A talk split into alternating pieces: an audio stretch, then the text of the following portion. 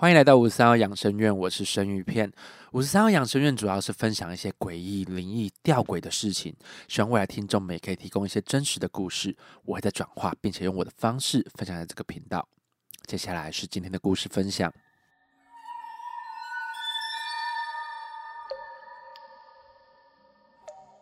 故事：诡异的声响。感谢灵异公司的威廉愿意分享这个故事，谢谢你。在这边，我会用第一人称的方式叙述这则故事。本人是七年级生，活了三十几年，本身就是个麻瓜。这是今年在六月二十五号跟两个朋友约爬塔曼山碰到的一些怪事。现在回想起来，应该也是有迹可循的。从开车上山开到一半，其实身体就有点异状了。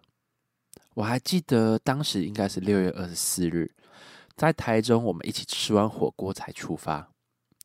大约晚上八点多，由桃园进入北横。我们到脚板山莱尔夫那边买东西的时候，也都还没有异状。离开莱尔夫后半个小时，我开车的时候突然感觉疲倦，想吐。当下心里想着是食物的问题吗？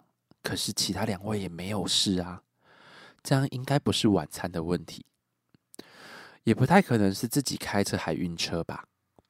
就这样硬撑到靠近塔曼山登山口的某农庄，大约晚间十点上到那边的农庄洗个澡，十一点多准备休息。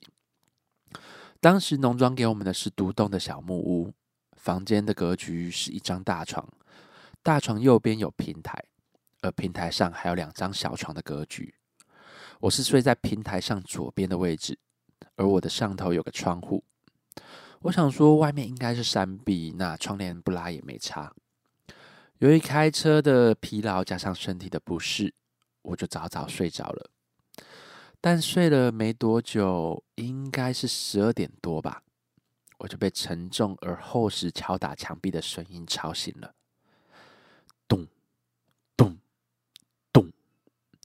敲打的位置在我左边的墙壁。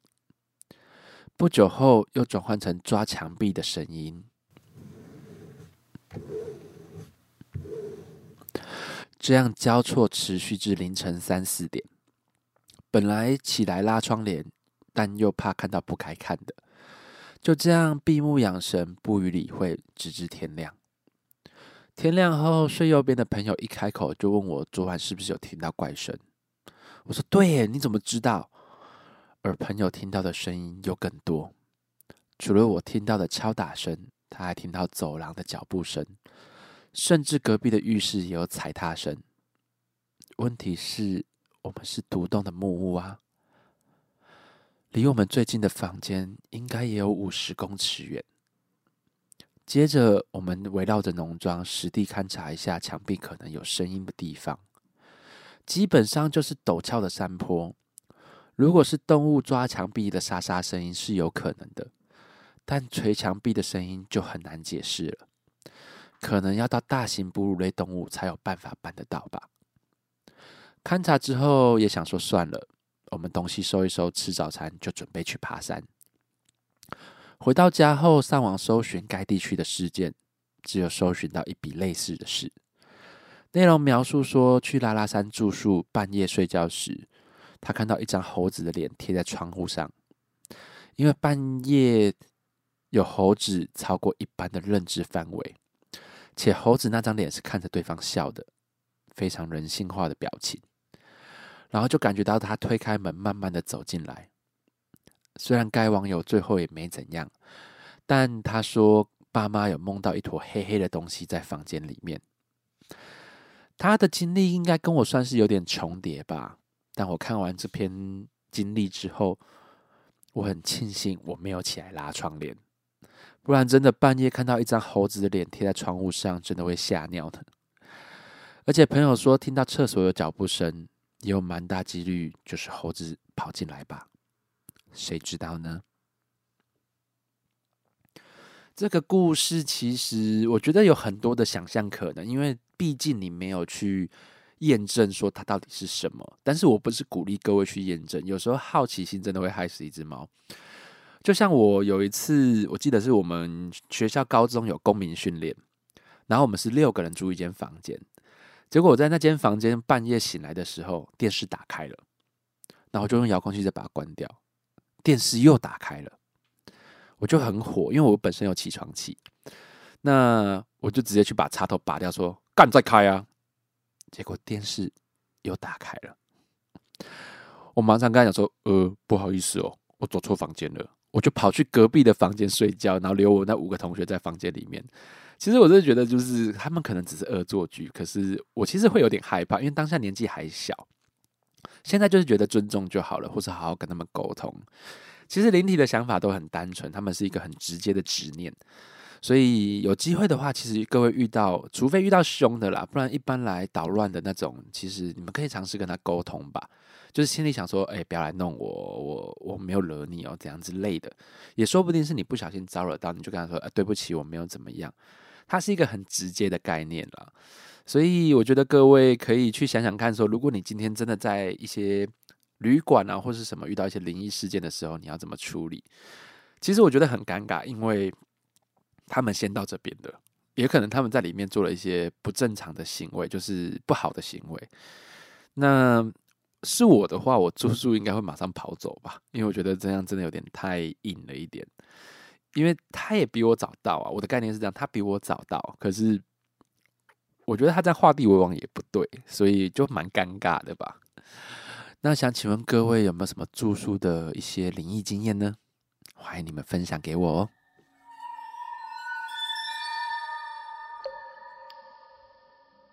故事：清洁的阿姨。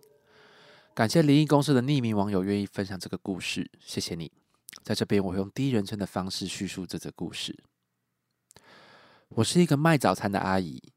故事之外，我的台词只有“早安，帅哥美女，今天吃什么呢？”有那么一段时间，我常常挂在嘴边的台词就是：“阿姨，你下班了，去开去的地方，别再逗留了，你儿子会担心哦。”时有所闻，过世的人会回到生前待过的地方。这篇故事就来写写我住的地方遇到的一则灵异故事。故事开始，我们社区大楼的打扫阿姨租房子在同栋的大楼六楼，和离了婚单身的儿子同住。我们也不知道阿姨从什么时候开始打扫我们社区的，但是我们很熟，而且常有互动。阿姨对待我儿子更是和蔼可亲，我们也会分享食物。周日常在顶楼晒寝具、晾衣服的时候相遇，我偶尔也会听他讲讲八卦。当时阿姨快七十岁了，但是看不出来，可能有在劳动吧，各方面的体能、精神都不错，所以看起来比较年轻。疫情爆发的前几年，打扫阿姨忽然换了人，阿姨也退租，没有住在社区里了。我问了管理员，才知道阿姨生病了。很硬朗的一个人，怎么会突然生病呢？才听到阿姨生病的消息，隔年管理员有一天偷偷小小声的跟我说：“哎，你有听说之前那个打扫的阿尚啊？那个那个住在六楼的阿尚？”我直接回答说：“知道啊。”管理员很压抑，他说：“你怎么知道？我又没有跟别人说。”我感觉我回话回的太快了。想赶快结束这个话题，我就回管理员说：“哦，我什么也不知道啦。诶，我要先去接小孩子放学了。”某一个周日的上午，我带着儿子去顶楼晾衣服，外面出了一个大大的太阳。电梯旁的安全门、楼梯间，一阵冷风直吹。就在我晾好衣服、等待电梯的同时，儿子看向安全门后方的楼梯。我知道有问题了，我将儿子牵来另一侧，跟他说：“不要看，电梯快来了。”儿子还是傻傻的指向安全门，说：“哎，妈妈，有人。”我淡定的回复：“那边没有人，不要乱说话。”儿子很像怕我误会他一样，他就说：“妈妈，可是真的有人呢，那边有一个穿白色衣服的人。”这电梯等的真是煎熬啊！自从这次顶楼事件以后，那位阿姨开始在社区闲晃。我早上四点多出门上班，机车停在地下室。铁卷门要么自己打开再关起来，要不就是遥控器怎么按都打不开。因为社区的管理系统是早上九点到晚上七点才有管理员，其他时间没有。凌晨四点的时候，当然是没有管理员啊，我只能骑车、骑脚踏车上班。如果我打不开地下室的铁卷门，我就没办法上班。这样的情况非常的困扰我。我在农历七月鬼门开之前，索性把机车停到一楼的室外停车格。我心里想说，我车就停外面了，你怎么玩铁卷门也关不了我吧？我以为这样可以停止这些现象发生。事隔两天，鬼门开，凌晨四点多准备出门上班的时候，我车子明明停在一楼的外面，也不知道为什么坐电梯到地下室，电梯门一开走了出去。我心里就想，靠腰嘞！我的车又没有停在地下室，我在北汽沙回啊！我后方的资源回收区传来裁边保特瓶的声音，就是阿姨常做的打扫工作，整理资源回收区。我默默的走进电梯，坐到一楼，走出室外停车格的停机车停车处，但怎么样，我就是找不到我的机车。昨天停的位置，来回走了十几二十次。真的找不到，我深深叹了一口气，非常的无奈。现在已经不是见不见鬼的问题了，是我知道我被遮眼睛了。更何况现在是农历七月，而且还是凌晨的时候，到底是谁遮我眼睛了？我开始碎念说：“嗯，我要打电话报警喽。”我把手机拿出来。其实我是想打给一起工作的妈妈，告诉她我会晚点到。解开荧幕保护锁，荧幕瞬间再锁起来。我抬头看停车格，我的机车就在我的眼前，好好的停在那。上班的路上，我就语重心长的说：“你们不要这样啦，我不想伤害任何人，也请不要造成我的困扰好吗？去该去的地方，下班了就回家，不要让儿子担心。”截至目前，阿姨仍会在楼梯间上升、下降、再上升、再下降。偶尔玩一玩电梯，有几次我四点搭电梯，电梯楼层显示六楼，我在四楼按了下楼键，等待的同时，电梯往上到顶楼停，然后再往下到我的楼层停住，我再进电梯一起下楼。这边作者有一些想传达的概念，他有分享了一个网络文章的片段，我这边帮他念一下。他这边说，当一个人有了敬畏之心，便会得到世间无形能量的认可。庄子说：“知道者必达于理，达于理者必明于权，明于权者不以物害己。”有点老舍。他的意思是说，当一个人明白了这些道理之后，他就会敬畏因果，懂得权衡。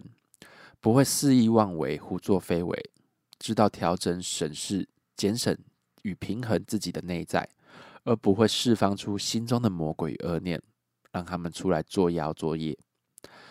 经过了这样的过滤、稳定、权衡之后，他做的每一件事情都是明明白白的，有板有眼、有规有矩、有原则有准则，一切都。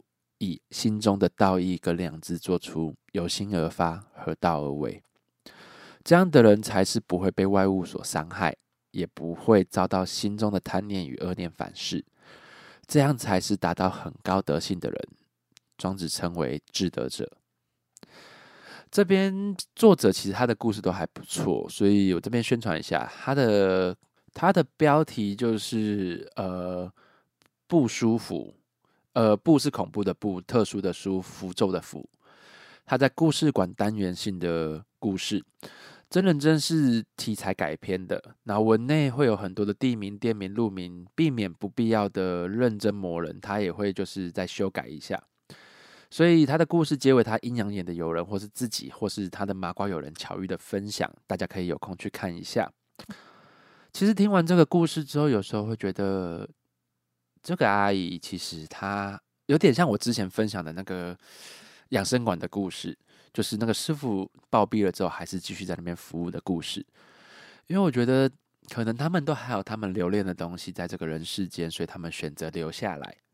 那他们就会做着像以前一样的事情。其实这样想想，有时候蛮可怕的。就是人有一个惯性的时候，其实是一个到死了之后都还是维持一样的惯性。这个是蛮不太能理解，应该说也不是说不太能理解，就是我会觉得往生了之后，这算执念吗？我不确定。但是他们并没有去为非作歹，或者做出一些事情。有时候他们只是在不同的时空跟时间线去做不一样的事情，所以会导致一个状况，就是你可能觉得他为什么上楼下楼，可能他们的时间跟我们是有落差的。那我觉得也无可奈何啦，因为毕竟他们都还是留在这个人世间，那我们就只能保持着敬畏的心去面对这一切。我觉得正向一点，我觉得这样可能会比较好吧。有的时候，真的自己遇到的时候，说要躲真相也很难啦。因为人都会有一些想法跟一些情绪。那当这个时候，你要记得，他们是另一个世界的人，你们跟他们计较，其实真的没有什么用的。但是可以好好沟通吧，我觉得啦。那我想要请问一下各位听众，你们有在租房子的地方遇到什么恐怖的事情吗？或是一些诡异的事情？麻烦你们有空可以分享给我哦。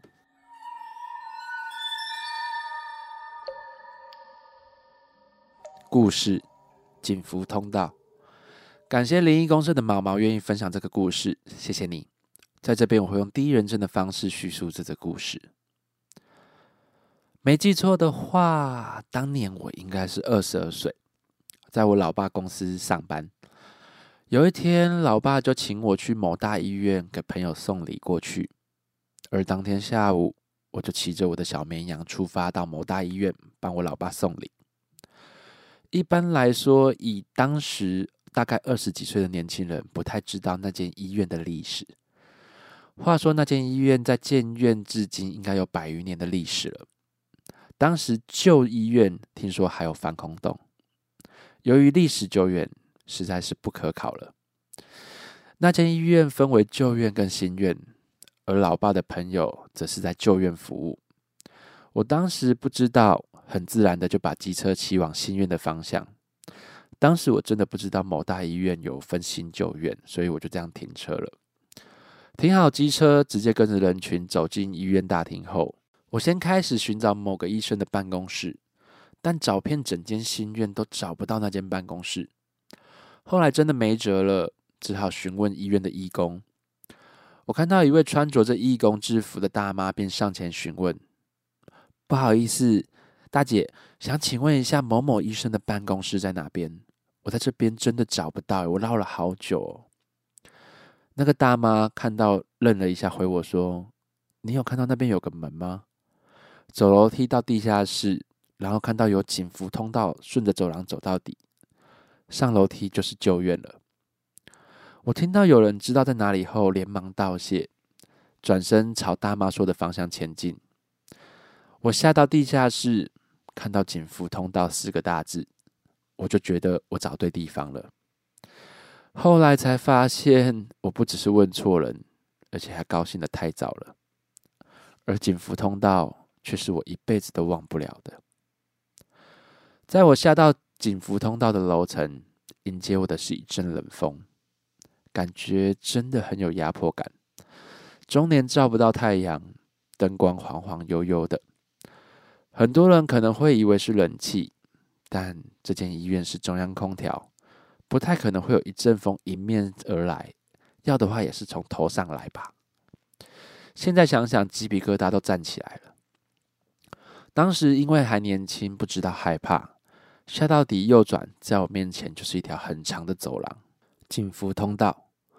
当下我看到一个人都没有的走道，我马上就耳鸣了，心里想到一个字。干，真的很干。埋怨那个义工阿姨为什么报这里给我。整条走廊真的安静到连一根针掉在地上都听得到。但我真的不知道哪里来的勇气，跨出第一步，硬着头皮走向通道的末端。刚开始我发现右边的墙壁有张贴一些小朋友的图画供人观赏，我就边看边走，边走边看。但是我越走，感觉越不对。我听得到我的脚步声，接着后方又传来其他的脚步声。当时真的以为是回音，但我心想，整条走道不是只有我一个人吗？后面为什么有脚步声呢？回头想看清楚有没有人，结果还真的一个人都没有。我本来以为是走道的回音，但是后来我向前走了两步，停住，后面紧接着而来的有四声脚步声，然后也停住了。我会不会是听错了？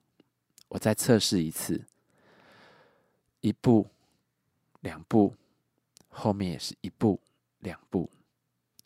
当我庆幸正是自己听错的时候，后面传来了三步、四步的脚步声，然后停住。这不可能是回音吧？我没有走路啊，大哥！我本来以为有人，我一转头，一个人都没有，连根毛都没有。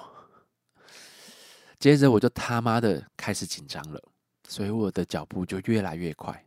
后面我干脆就开始小跑步，看到电梯刚好在同个楼层，赶快按下上楼键。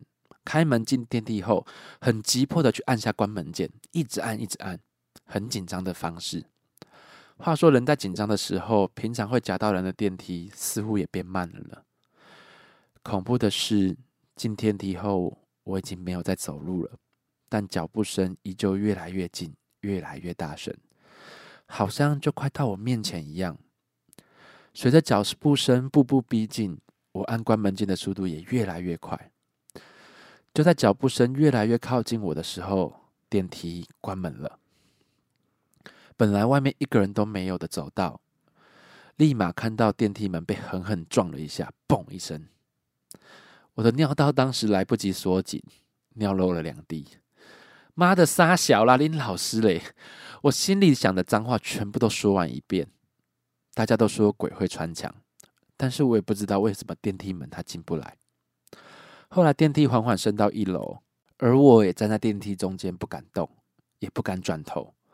直到电梯门打开，我看到人来人往的旧院时，我才慢慢的把手举起来挡住电梯的门回关，步出电梯的第一步。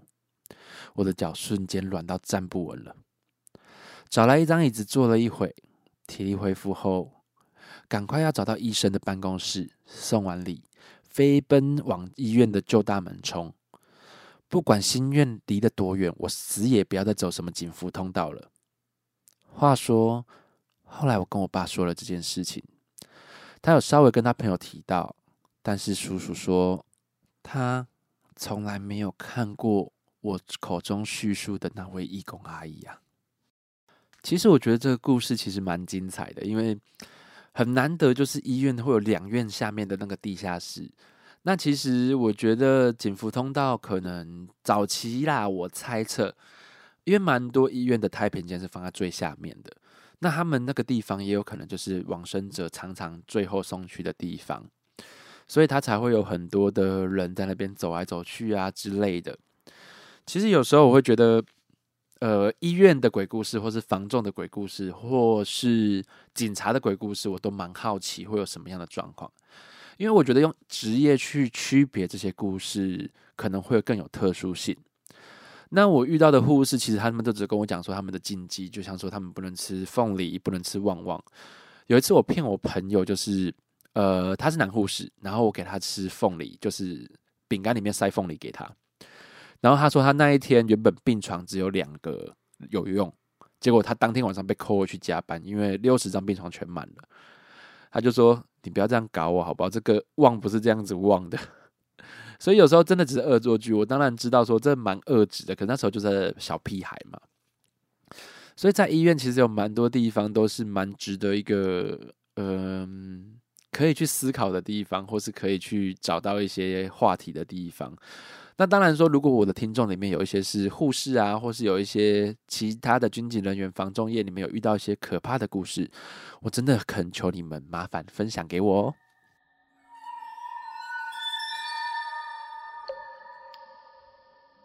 今天的故事就讲到这边哦，好久没有录十三号养生院的主频道了。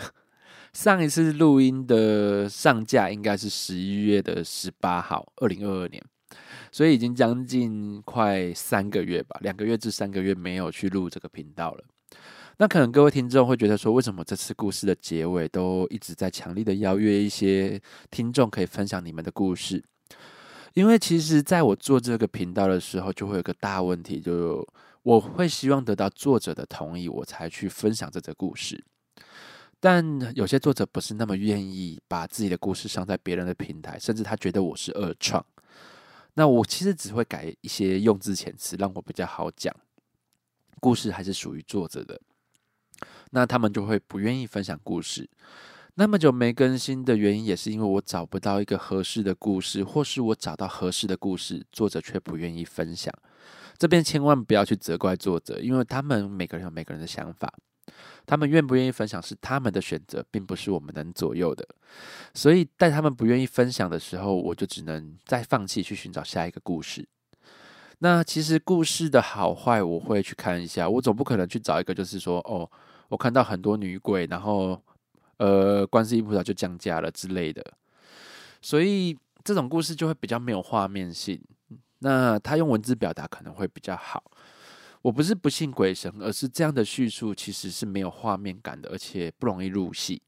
所以我会希望说，各位听众，如果你们有身边的人有故事的话，也可以分享给我，但是也是经过他们同意了。以上就是我这阵子遇到的困难点，我希望各位听众可以帮帮我一下。那我录这集的时候，应该是在农历的初二，在这边跟大家拜个早年，祝大家兔年行大运，新年快乐哦！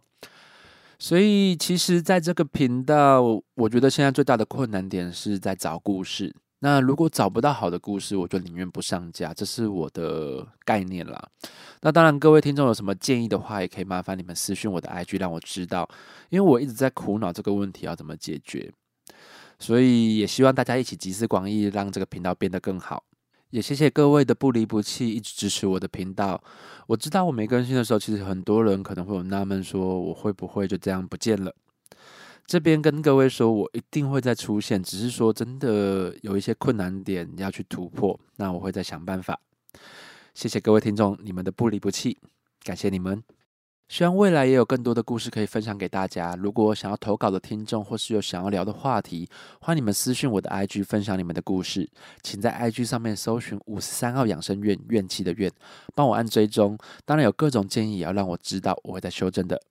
我是生鱼片，是个喜欢恐怖、诡异、灵异事件的按摩师。我们下次见。